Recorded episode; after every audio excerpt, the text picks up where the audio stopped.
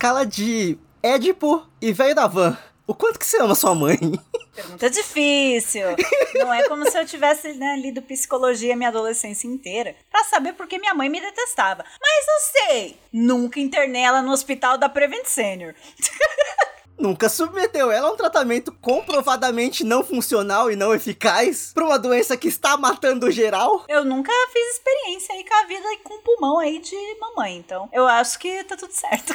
Ai, ai. E você nunca forjou o atestado de óbito da sua mãe também? Até porque ela tá bem viva, graças a Deus. Até porque ela tá bem viva, né? Mas. Ai, ai, o Brasil, cara, o Brasil. É uma bad trip escrota, como diria o pessoal do Medo Delírio em Brasília. Totalmente, nossa. O roteirista ele tá falando, escrevendo o personagem, tipo, eu sou mal porque eu sou mal. e aí a gente tá tendo que aceitar. e o vilão é careca e feio, que é um puta clichê. É um vilão careca e feio. Sim! É o Lex Luthor do mundo invertido. É, menino. Ah, enfim, dá o Apple 20, pelo amor de Deus. Olá, ouvintes, tudo bem com vocês?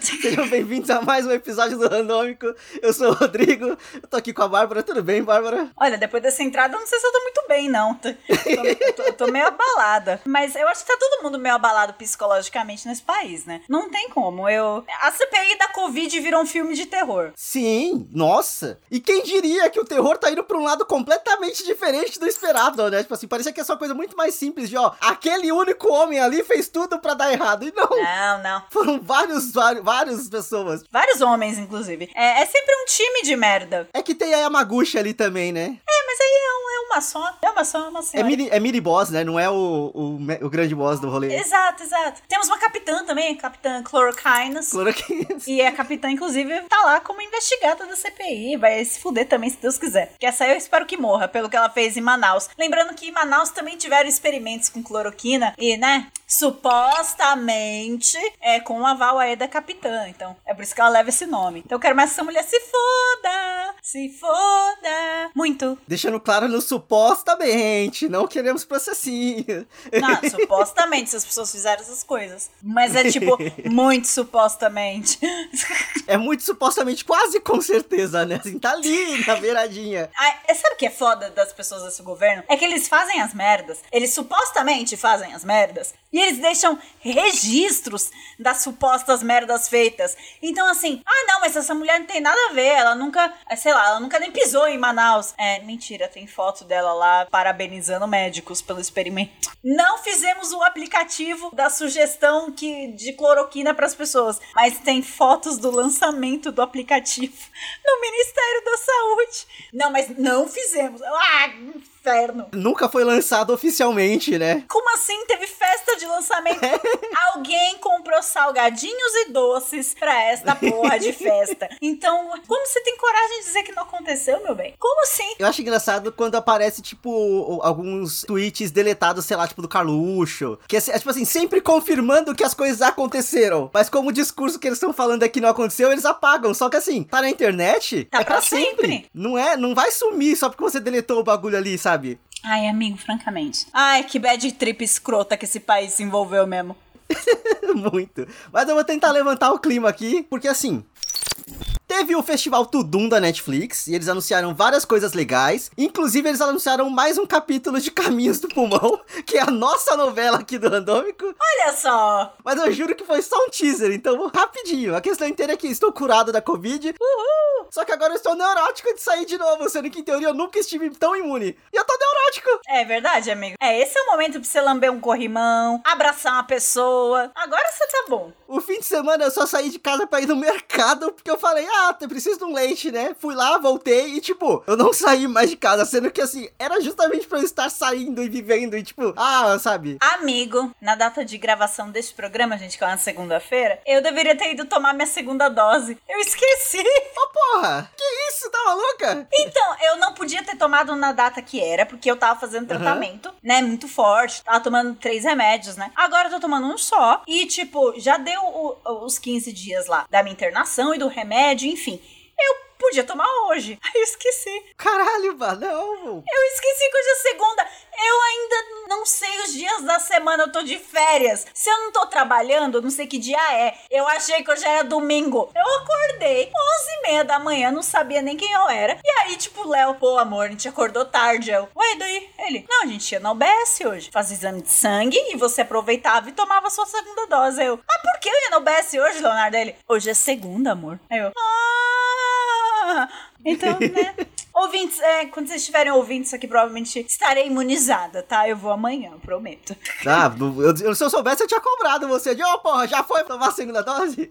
Eu sei que eu tenho que fazer, menino, mas não achei que era hoje, não. ah, tá, hoje é segunda. Só que assim, eu quero trazer duas notícias relacionadas à Covid que eu, que eu li hoje, então achei interessante, que a primeira é que pessoas vacinadas não transmitem a Covid com a mesma intensidade que pessoas não vacinadas. Então, tipo, uhul. E a segunda é que tá, tá rolando a terceira dose de Pfizer para algumas pessoas, para alguns grupos de pessoas, né? E aí estão falando que a proteção de quem tá tomando a terceira dose da Pfizer e já tomou duas doses de Coronavac, num teste que fizeram lá, tipo, tá dando, tipo, anticorpos, tipo, 20 meses mais do que o, o o esperado e coisa. Então, tipo, uhul, sabe assim, estamos num caminho de coisas boas acontecendo. Ai, Matem antivax porque eles são o problema hoje em dia. Amigo, não precisa matar, eles já vão morrer. Bom, eu gostei dessas informações, afinal, viabiliza muito os dois anos de Bebel, a minha micro festinha que eu vou ter com alguns parentes, que eu estou muito animada, que vai rolar no final dessa semana, então os ouvintes vão estar escutando esse programa, provavelmente a festinha vai estar rolando. Sim. Olha só, eu tô muito animada, muito feliz. Saudade de festinha, né, minha filha? Uma saudade de uma festinha. Saudade de ver gente, na verdade. Nossa, tem pessoas que vai estar na festinha que eu não vejo há um ano fácil. Vai ser muito bom. E eu tô feliz porque é Bebel, né? Vai poder ver essas pessoas. Ela vai ficar assustadinha pra caralho. Não esperem uma Bebel simpática. Ela tá muito acostumada a só ficar comigo e com o pai dela. Mas eu fico feliz que pessoas aí que se importam tanto com ela vão estar ali no convívio. Gente, a minha filha vai fazer dois anos. Eu estou completamente chocada. Chocada. Tem randômico dela. Quem quiser, acho que é o randômico 4 ou 5. Tem eu falando das minhas últimas semanas de gravidez. Então, assim, uhum. pra mim é muito louco. Tem uma criança de dois anos. Você tem noção que ela não vai ser mais um bebê? Ela vai ser uma criança? É uma criança de dois anos. E da agora pra frente é, é, uma, é uma evolução por dia, assim. É muito doido. Muito doido acompanhar. Ela aprendeu a falar mantinha, porque ela é doida mantinha? na mantinha dela. É. Aí ela fica, a maninha, a maninha, Meu Deus, ela ama a mantinha babada dela. E é uma mantinha quente pra porra. E, tipo, ela dorme agarrada com aquele negócio, pode estar tá fazendo 40 graus. Ela dorme aquilo. Isabel, ela contraria o aquecimento global, né? Então ela dorme com a mantinha, não importa como. Meu Deus, dois anos, olha só. É, é, assustador. O mais assustador ainda é saber que, tipo, em dois anos eu devo ter visto a Bebel, tipo, umas quatro vezes, sabe? Tipo assim, umas cinco vezes, porque é muito. Ah, maldita pandemia. maldita pandemia. É, eu queria que a Bebel tivesse tido muito mais convívio, né, com os tios do que ela teve. Foi, isso foi tudo muito lamentável, assim. Até porque vocês me conhecem, eu era a saideira.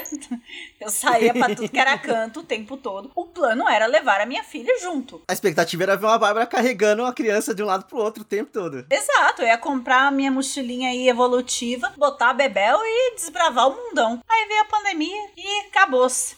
Ai, que ódio, viu? Estragou tudo. Bactéria do inferno. Mas eu estou muito animada com ela fazendo dois anos demais. Ah, isso vai ser show. Tô muito. Ah! Uma perguntinha básica assim. E a evolução do bolo? Então, menino, eu vou fazer o bolo dos dois anos da Bebel. Mudamos alguns sabores. Eu peguei alguns conselhos com uma moça chamada Ivone, não sei se você conhece. Já ouvi falar dela, já ouvi falar. É, é boa ela, né? Um pouquinho é. rígida, assim, né? Padrões altos. Mas aí ela me deu umas diquinhas. Eu gostei muito das ideias e eu vou aplicá-las. Principalmente no que diz respeito à massa, porque eu preciso de uma massa é um tanto mais, né, forte para segurar o bolo uhum. que eu quero, né? Então eu vou seguir muitas dicas, principalmente de massa. Eu não vou colocar doce de leite na cobertura porque eu vai ficar muito doce pro nível das pessoas que vão na festa, povo fresco, esses parentes, beijo parentes. É, e aí eu não vou colocar tanto. Mas as dicas de massa eu vou aplicar todas. Um beijo aí pra Ivone. Tá agradando a mamãe. Ai, gente, eu tenho mamichos. eu tenho mamichos, mas eu não tô socando cloroquina em ninguém. É, a, gente, a gente já deixou muito claro no começo desse programa que a gente ama as nossas mães. Temos issues, temos muitos issues com elas, porém, exceto o Rodrigo, que o Rodrigo tem mãe perfeita, então ele não tem issue, é um filho da puta. Ah, pronto, tem vários. Ele não entende Luciano Yang, ele não entende. Não, nisso eu não entendo mesmo, mas aí eu acho que é muito difícil entender. Acho que a gente vai falar de uma pessoa que talvez entendesse um pouquinho melhor ele. Mas deixa a gente chegar lá. Ah, verdade.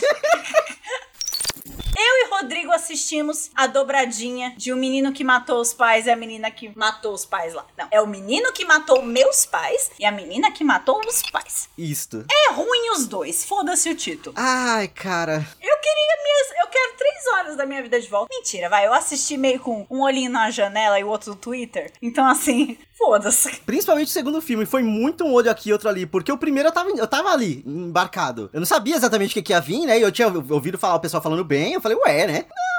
As atuações são boas, mas puta que pariu. A história que foi contada ali não me interessa! Inferno! É a parte menos relevante de tudo. Jesus, apaga a luz. Quando eu comecei a assistir, eu fiquei, pera, é a história do romance deles? Pera, eles pegaram literalmente o depoimento da Suzane e do Daniel e transformaram em roteiro. E eu entendo, é atraente. A história que eles contaram dá um roteiro de filme. Mas vocês não concordam que a história do assassinato dá um roteiro de filme? Por isso que a nação ficou completamente investida na história? Essa é a história que a gente quer saber. Porra, a gente não quer saber do casal adolescente descendo pra praia ouvindo detonautas. Inferno! Duas vezes ainda, né? A questão inteira é essa. Não foi o Detonautas duas vezes, na outra foi Charlie Brown. Eles trocaram a música, mas as cenas são iguais. Preguiça! Preguiça! Inferno! Cara, a investigação depois é o ponto mais importante da história, porque é a questão de ver ela fingindo, ela simulando, e ela sendo descoberta, e tudo dando merda. O a porra do irmão Cravinho comprando uma moto caríssima. Comprando com dólar. Cadê essas coisas? Sabe, tipo, gente, tanto faz como que eles se relacionaram ou deixaram de se relacionar, sabe? Assim. Pô, gente, Ai. não teve a cena dela dando pool party na casa dela depois da morte dos pais. Sim, tipo, gente. O problema desses filmes foi basicamente a minha expectativa pra começar, porque eu queria muito Também. um fucking filme da Suzane von Richthofen. Eu queria esse filme. Eu acho que é uma história riquíssima pra ser contada. Aí, Bárbara, credo, mas que mau gosto. Vocês veem a porra do filme do Ted Bundy e fica aí lambendo o cu de serial killer americano, mas eu não posso gostar da história da Richthofen. Ah, ó, vai tomar no cu. A quantidade de filmes citando Charles Manson, trazendo Charles Manson como referência, sabe? Tipo assim, gente. Sim!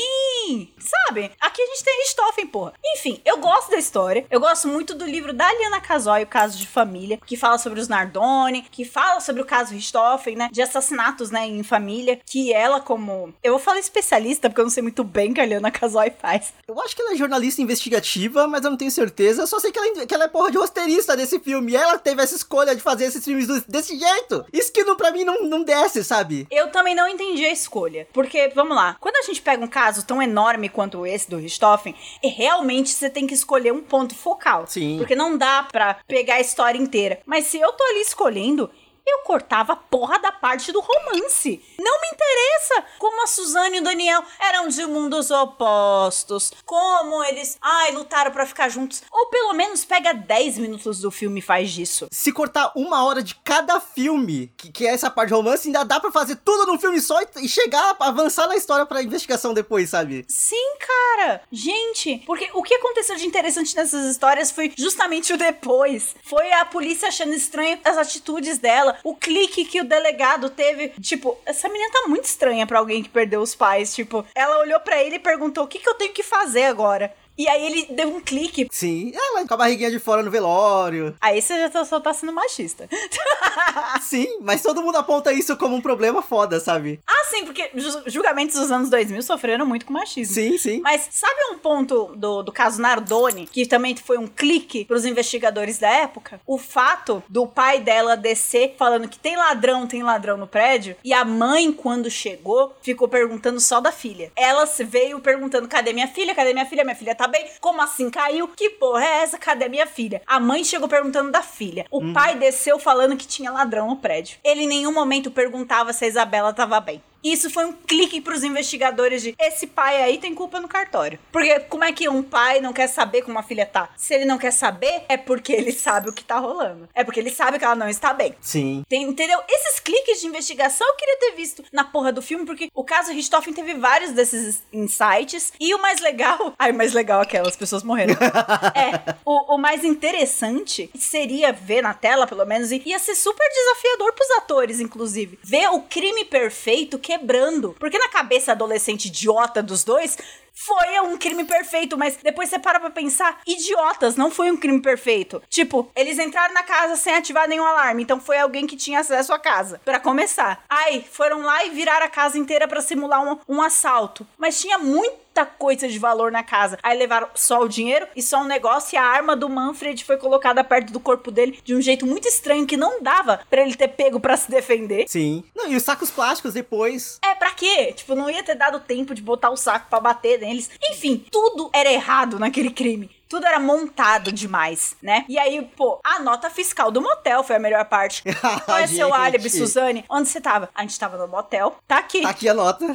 Quem é que pede nota fiscal de motel? Ainda mais numa relação que não é aprovada pelos pais e blá blá blá blá blá, tipo. Não conversa com a história. Enfim, gente, tem tantas coisas icônicas que chegou à imprensa na época. Enfim, o mais interessante desses casos, tanto da Suzane quanto o caso Nardoni, que eu espero que nunca vire filme, porque tem criança no meio, eu acho que ia ser muito insensível. Aí já é pesadaço. Mas assim, é como as manchetes mudam. Como mudou para casal é assassinado em assalto no, no Morumbi para meni, para adolescente planeja e mata os pais. Junto com o namorado. Menina cai do quinto andar para pais orquestrar o assassinato de menina de 5 anos. Então, tipo, como as manchetes mudaram. Isso é interessante a gente ver. Mas aí, porra, isso é os primeiros 30 segundos do filme da Richthofen. Eles têm essa mudança de manchetes numa abertura breguíssima com o rock pesado e com a árvore genealógica dos Richthofen e dos cravinhos se unindo. Tipo, é. Ah. É brega, é brega. Parece aqueles doc de True Crime B da Netflix. Enfim, detestei o O, mas poderia ter sido muito bom porque você vê a entrega dos atores, de verdade. É, o Cravinho, o, o Daniel, eu acho meio estranho porque tem hora que, que ele tá atuando muito bem. E tem hora que parece que o diretor saiu do, do, do set e ele meio que ficou sem saber pra onde ir. Licença, ele... vou dar ali atenção pra Carla Dias. É tipo isso, porque a Carla Dias ela manda bem. Eu vi o pessoal falando, ah não, porque ela exagera. Mas é para ser exagerado, porque é falso. Sabe assim, é meio que faz parte das camadas do bagulho ser falso. Os dois relatos. É como a Suzane como o Daniel estão relatando a situação. Então é claro que o Daniel vai ver a Suzane como a loucona, a maquiavélica. E a Suzane vai falar que o Daniel era o loucão maquiavélico. Então eles precisam estar tá exagerados. E a propaganda anti-maconha? Eu tava muito maconhada das ideias. Gente, ninguém que fuma maconha vai matar os pais, não, tá? As pessoas que fumam maconha, eles querem comer de madrugada, entendeu?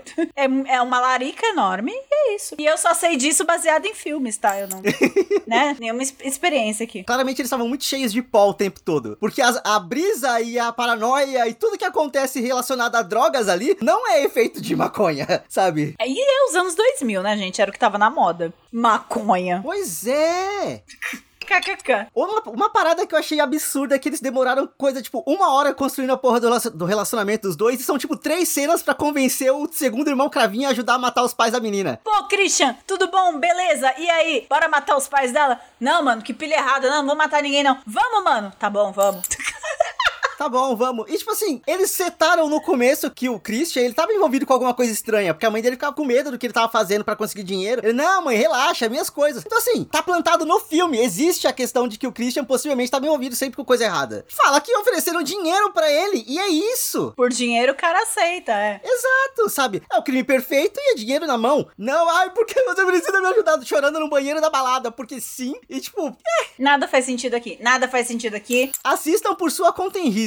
A história errada foi contada aqui, gente. É, é, e não errada por conta dos acontecimentos serem errados, não é isso. É só que não interessa. É, deram foco na parte menos importante da história. É, é tipo se a gente estivesse contando a história da. Não sei, vamos lá, o Rodrigo leu a, a canção de Aquiles, vamos pegar a Guerra de Troia, por exemplo. Aí a gente não fala do Heitor versus o Aquiles, que é a porra da, da luta mais importante, eu acho mais até importante do que a queda de, de Troia. Cara, você não foca nessa luta. Você foca, sei lá, na prima do Heitor. A gente foca nela. Ela é uma prisioneira de guerra e ela tá lá. Aí você conta essa história. E como ela é prisioneira, ela nunca vai na batalha, então a gente não vê a, a, a guerra tipo, a guerra acabou, hein? Aí ela tá lá. Caralho, sabe? Ah, nossa, que ó! Aí você faz um filme intitulado A Guerra de Troia. E não mostra a guerra. E não mostra a guerra.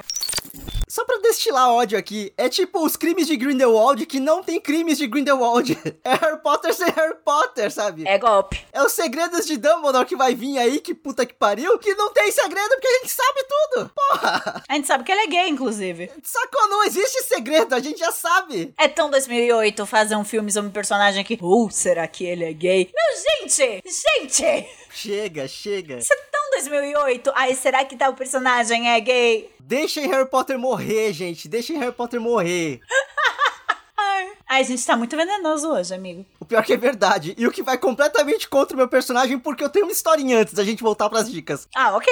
Eu estou há nove dias fazendo yoga. Eu estou fazendo yoga é, guiada com uma playlist bonitinha no YouTube. Eu vou deixar na no link na descrição. Mas você sabe que o pessoal good vibes, na verdade, é tudo filho da puta. Você só tá no caminho. Então, sim.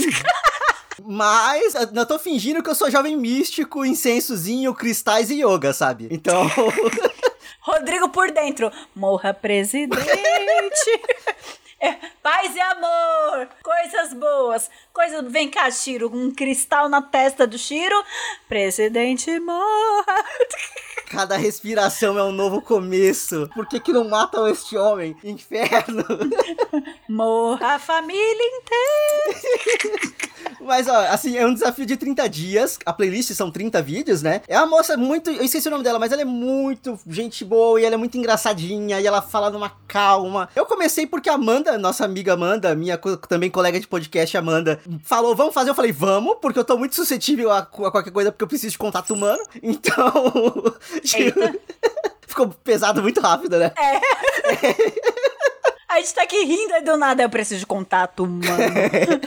E aí- Mas aí, tipo, eu, aceitei e aí estamos aí. Hoje, no dia da gravação, foi o dia 9. Tô seguindo, tô gostando, tô conseguindo ver uma leve evolução. Vou fazer de novo. Eventualmente, eu tô pensando até em fazer os 30 dias do começo de novo pra ver o quanto que eu evoluo do fazendo a primeira vez e fazendo a segunda. Porque não é todo exercício que ela volta. Então, eu quero saber o que, que melhorou ou não pós o bagulho. Eu sei que passando de 21 dias se torna um hábito, né? Então, tô torcendo pra que seja isso. Exatamente. É, só deixando claro, é, General Heleno, se você estiver escutando o podcast, eu não ameacei de nenhuma forma o presidente da República nem sua família. Supostamente, é tudo supostamente. É, supostamente, tá? Eu não ameacei ninguém, eu espero que tenham vida longa, longe daqui. É isso. Longe deste plano astral. Namastê. Namastê. no inferno!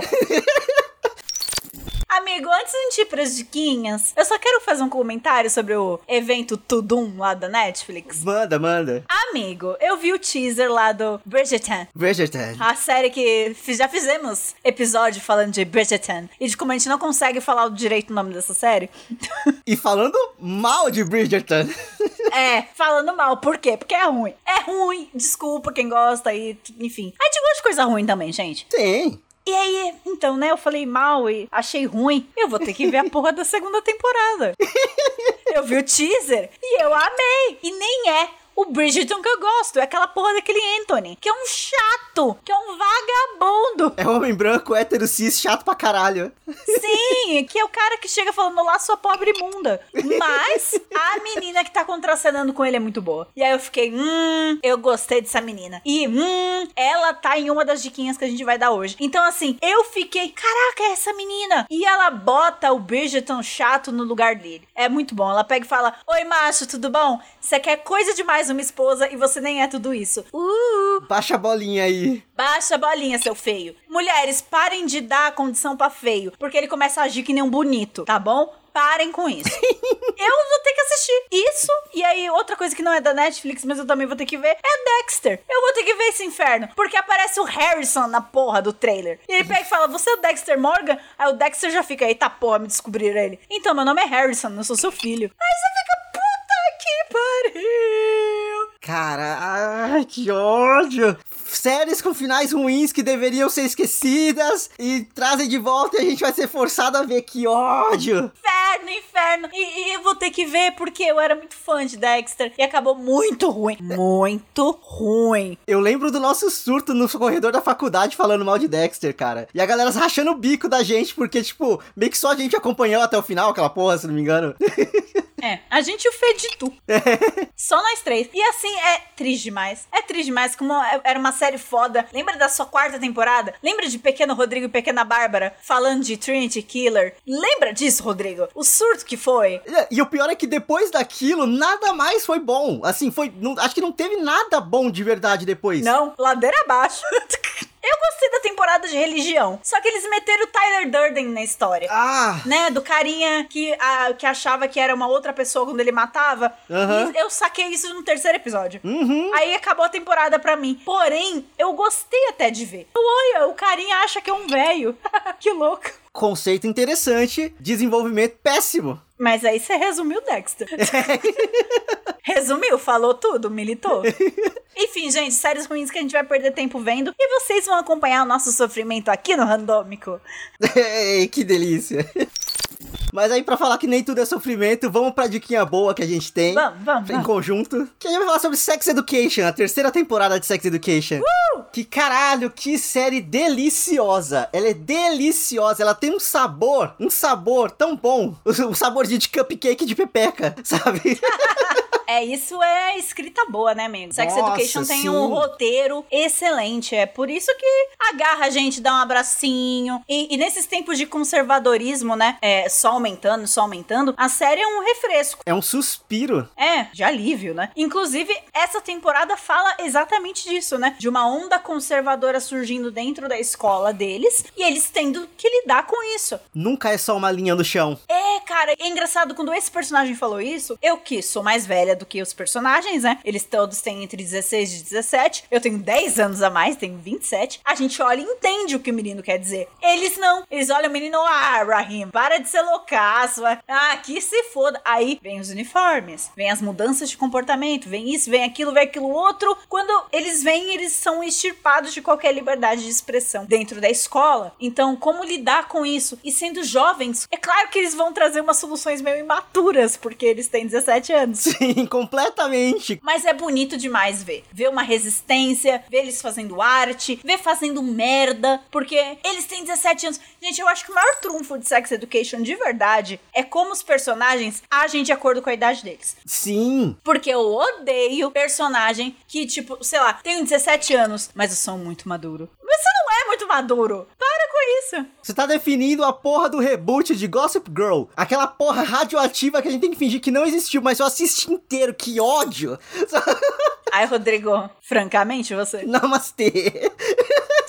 Namastê, amigo. Eu, eu senti o ódio daqui. ah, pa- patético o bagulho. Mas enfim, eu gosto também que, assim, chegou nessa terceira tempo- temporada, e como a gente não precisa mais ser apresentado tanto assim aos personagens, a gente entende as camadas deles. Então a gente entende quando eles estão sendo certo, e quando eles estão fazendo merda, quando eles estão fazendo merda tentando fazer o certo, quando eles só fazem merda porque são merdeiro mesmo, e foda-se porque é da idade. Todo mundo tem muita camada. Ah, e todas as histórias andaram. Todas, nossa. O que é ótimo. Até os adultos, eles conseguiram evoluir nas histórias dos adultos de uma forma muito natural e muito madura, porque querendo ou não, tem, é um probleminha que to- toda série adolescente quase tem isso, que os adultos são infantilizados. Tipo assim, os adultos são meio colocados numa posição de, de ser burro igual os adolescentes. E aqui não, eles conseguiram separar muito bem. Até então era meio, meio bagunçada a parte dos adultos, mas eu acho que nessa temporada eles conseguiram cravar. Na segunda também, com a mãe do Oates e a mãe do Adam, que elas começam a ter umas conversas que são mais maduras enquanto adultos e tudo mais. Mas nessa temporada eu acho que eles subiram ainda mais no nível pra todas as histórias. Eu gostei muito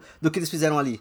É, eu acho que esse probleminha de série de TV de adolescente, e que pais de adolescentes tendem a ser meio unilaterais, é porque a gente vê pela perspectiva do adolescente. Sim. E pela perspectiva deles, os pais são bons ou maus, carrascos, bobos, são, enfim, unilaterais sempre. Trazendo o callback, muahahaha. Muahahaha, exatamente. E é meio assim que a gente vê. São velho da van. Eles são todos o velho da van. Nossa, não, gente, não. Para de trazer esse cara. Porque me vem a cara dele como se fosse uma figurinha de WhatsApp na cabeça. Me vem um cara que supostamente matou a mãe. Enfim, deixa isso quieto. Vamos lá. A gente acaba vendo adultos dessa mesma forma unilateral que os adolescentes enxergam. O Sex Education vai evoluindo até isso, mas é também porque os adolescentes estão vendo os pais de forma diferente. Eu aplaudo aqui o querido Oates, que a gente gosta de bater muito no Oates. Eu não vou bater hoje não, hoje eu vou aplaudir. Ele começa a enxergar a mãe dele diferente. E aí é quando ele permite que ela entre na vida dele. Sim. Porque ele tá vendo ela como uma pessoa. Inclusive, acontece uma coisa com a mãe dele que faz ele vê-la como um ser humano, né? Aham. Então, isso ajuda. Ah, sim. Humanizar os nossos pais é um processo meio complicado, mas é uma parada que acontece naturalmente na vida, sabe? Então, E de um É, jeito bem sutil, a série faz, faz até isso. faz. Por isso que eu fico puta com o filme da Richthofen. Porque, ai, eles eh, argumentaram que é falta de tempo, que não abordaram mais coisas ou não aprofundaram. Teu cu. São dois filmes! Exato. Sex Education faz muito mais com apenas nove episódios. Gente, tem um episódio só do Eric. Esse é um pequeno spoiler, mas, gente, eu não vou contar nada porque é muito bom. Gente, é um episódio só de um coadjuvante. Arrumar o tempo. E é, e é sensacional. Dá seus pulos, você tem seu budget. Dá um jeito. Eu acho que são só oito episódios, inclusive, não são nem nove. Eu não lembro. Eu só sei que eu estava muito investida e acabei às quatro da manhã. Aí dá uma tristeza quando acaba, né? Porque a gente espera tanto pra vir, aí a gente assiste muito rápido. Aí dá uma raiva. É. Mas assistam Sex Education, tá na Netflix, tem as três temporadas bonitinhas lá. Já foi confirmado no Tudum que vai ter uma quarta temporada. Uhul! Então, ficamos felizes. Eventualmente vem aí mais cupcakezinho de pepeca. Yes! É, só que aí pra você que ficou órfão de Sex Education como eu fiquei, eu tenho uma outra recomendação rapidinha pra dar aqui, uma outra diquinha bem rapidinha, que é uma série que infelizmente já foi cancelada. Meu Deus, isso foi rápido. Foi. Então é só uma temporada que você vai ter. São 16 episódios no HBO Max, uma série chamada Generation. O T do Generation é um maisinho porque ela é extremamente inclusiva na- nos, nos seus temas e nas pessoas que estão são abordadas ali. Ó, tá na minha lista, hein? Eu vi o trailer e gostei. Caralho, que série gostosa. A mesma coisa do, do Sex Education, assim, só que num, num lado um pouco mais despirocado e mais disfuncional. Mais skins, não é mesmo? Porque a gente tá falando de HBO. Então tem uma parada mais skins. É, é, é, é um, um skins bem feito e bem roteirizado. E aí tem a, a questão da produção que é interessante, que a série ela é escrita por um pai e uma filha. Uma filha, se não me engano, de 18 anos. E aí, tipo, ela acabou de sair da, da adolescência, então ela tem as experiências e o pai dela tem o know-how de como se escrever um roteiro e como não sei o que. Então, meio que foi um trabalho de equipe dos dois fazendo. E aí, o pai dela, eu não lembro o nome do- do- dos dois, mas assim, nesse momento não é importante. Mas é só, é só porque eles criaram a parada. E o pai dela era amigo da Lina Dunham, que fez Girls, que a Bárbara falou aqui, um pouco tempo atrás. Olha só! E aí a Lina Dunham é produtora executiva da série, porque ela viu na história um potencial e ela ajudou a trazer a história pra vida, tá ligado? Então, tipo assim, são muitos protagonistas. Inclusive, essa porra dessa série consegue, eu consigo casar até com a própria Richthofen, porque... não, não, calma, ninguém morre, ninguém mata a mãe. Tem que deixar claro pro ouvinte, Rodrigo. Exato. Mas assim, são episódios que dividem a perspectiva de quem tá contando o episódio. Então aparece o título, Riley, o nome do personagem. E aí mostra toda a história com- pela visão daquele personagem. Aí mostra ela trombando com algum outro protagonista do meio do coisa e de repente volta e você vê como que aquela pessoa chegou ali na hora de trombar com a Riley pra, e, pra- e continua contando a história dela. Então, tipo assim, tem muitos episódios que são tipo três protagonistas por episódio. Um beijo aí, editor do filme da Richthofen. Pois é, e eles conseguem fazer bonitinha a narrativa de todo mundo ter a sua história sendo contada e sendo bem desenvolvida e bem trabalhada. E assim, são jovens disfuncionais, mas do jeito mais delicioso de se ver. E tem bi, tem gay, tem lésbica, tem assexual, tem travesti, tem drag queen, tem tudo, tudo. É maravilhoso, assim, é uma coisa incrível de assistir. Tem mais. Exatamente. Assistam Generation no HBO Max, que vocês não vão se arrepender. E meio que a série tem dois arcos, então até o episódio 8 tem um ponto de história e do episódio 8 pra frente são é outra coisa, então meio que dá até pra você fingir que são duas temporadas, de tão bonitinho que é. Assistam. Olha só. Ai, a minha diquinha é mais de gente velha, olha só. Yay! Pode trazer o velho da van de novo, desculpa. Inferno! Para, Rodrigo. Eu vou colocar ele na capa do, do, do podcast. Não, não vai, não. Vai atrair gente horrível. Vai. Não. A minha outra diquinha é o É Noia Minha. É o podcast da Camila Frender, que eu dei uma maratonada nele nesse fim de semana. Bebel deu uma dormida numa tarde aí de sábado. Foi maravilhoso. Eu vi uns episódios que estavam faltando e tal, que, né, às vezes a gente assiste por tema e pula alguns. Aí eu deixei ele só na reprodução e deixa a minha vida me levar e só fiquei ouvindo. Cara, quanta coisa boa. E aí eu fiquei, tipo, eu não sei se é porque eu tô chegando nos 30, não sei se é uma crise. Eu tô gostando muito de consumir os conteúdos da galera 30 a mais, Aham. dos millennials de fato. Porque eu, eu e você, a gente é quase zoomer, né? Porque a gente nasceu em 94, 95, barely ali, né? Na- No limite do limite. Eles são os millennials raiz. A gente tá num limbo, né? A gente é a merda da geração Lean. A gente não é novo o suficiente pra ser zoomer, mas também não, não tá com 34, 35 que nem os millennials. Então, a gente não criou nenhuma tendência, a gente viveu as tendências, enfim. Ai, que ódio. em resumo, cara, eu me relacionei com muitas das questões. Eu gostei muito do episódio do Você Tem Carisma, e eu cheguei à conclusão de que eu não tenho muito carisma mesmo, não. É... Realmente, carisma é uma coisa que cansa. Eu amei o, o episódio também de como você lida com afeto. Ah, não, esse bate, hein? É, esse bate, mas eu lido bem com afeto. Eu aceito. Eu aceito. Eu tenho problemas com afetos maternos e paternos, mas de resto eu aceito. Eu aceito afeto. Nem vem. Eu tenho amigos que não aceitam. mas eu aceito. Eu amei de espiritualidade tóxica. Eu ri um pouquinho mais do que eu deveria desse episódio. Namastê! Namastê. E o de traumas engraçados da infância, que foi um último. E a Camila conta uma historinha de malcriação do filho dela. Que eu fiquei. Eu me senti tão relacionada com aquilo. Eu fiquei, Camila, me abraça. Porque Isabel é igual. É tipo, ó, filha, dá, dá um sorriso, agradece. E tipo, não.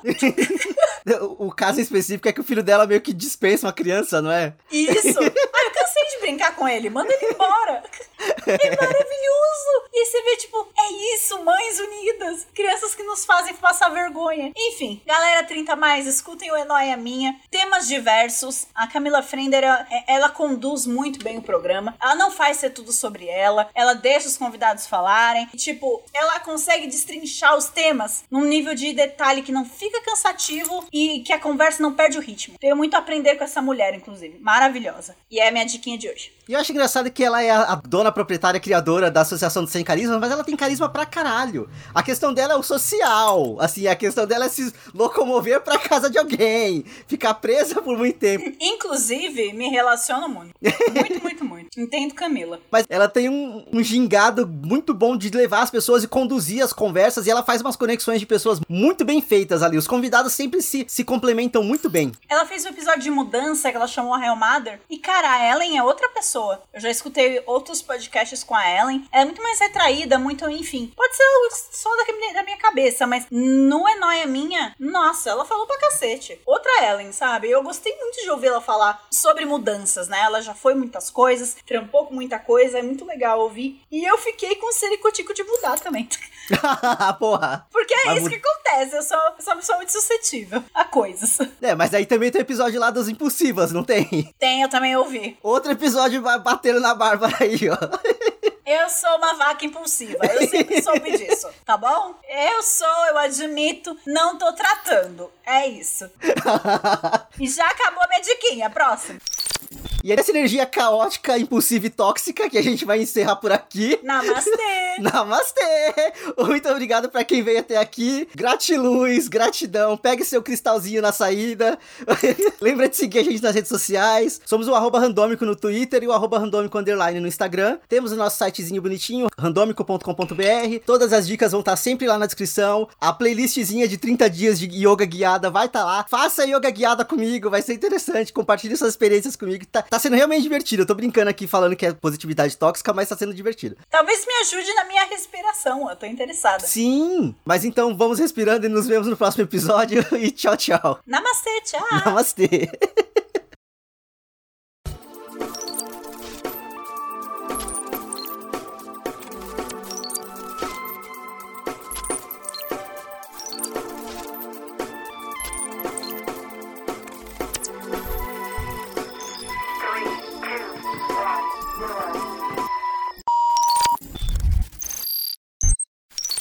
Pode continuar falando? Pode, meu gato que tá fazendo barulho aqui, mas fica tranquilo. Ah, tá. Caralho, facada maldada da porra. Porque eu odeio. Porque tá sem ar. Morra de vida eterna. É, Barulhinho, Rodrigo. A minha filha tá aqui. que susto. Eu vi o cabelinho dela. Isso é uma florzinha? Ganhei flores. Oh. Ah, Oi, minha vida. peraí que eu vou tirar ela do colo, porque ela tá querendo dar pausa na gravação. Namastê.